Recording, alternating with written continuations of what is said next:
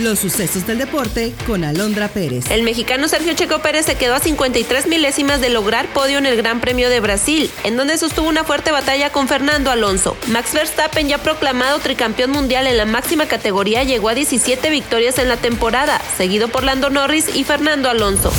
Resultados de la semana 9 en la NFL. Steelers vence 20 a 16 a Titans. Chiefs 21 a 14 a Dolphins. Falcons cae 28 a 31 ante Vikings. Santos 24 a 17 de Bears. Packers apalea 23 a Rams. Patriots caen 17 a 20 ante Washington. Ravens 37 a 0 a Seahawks. Texans 39 a 37 a Bucaneros. Browns 27 a 0 de Cardinals. Panthers cae 13 a 27 a Colts. Riders 36 ante Gigantes. Eagles 28 23 a Cowboys. Bengals 24 a 18 de Bills. Para el Monday Night, Jets frente a Chargers.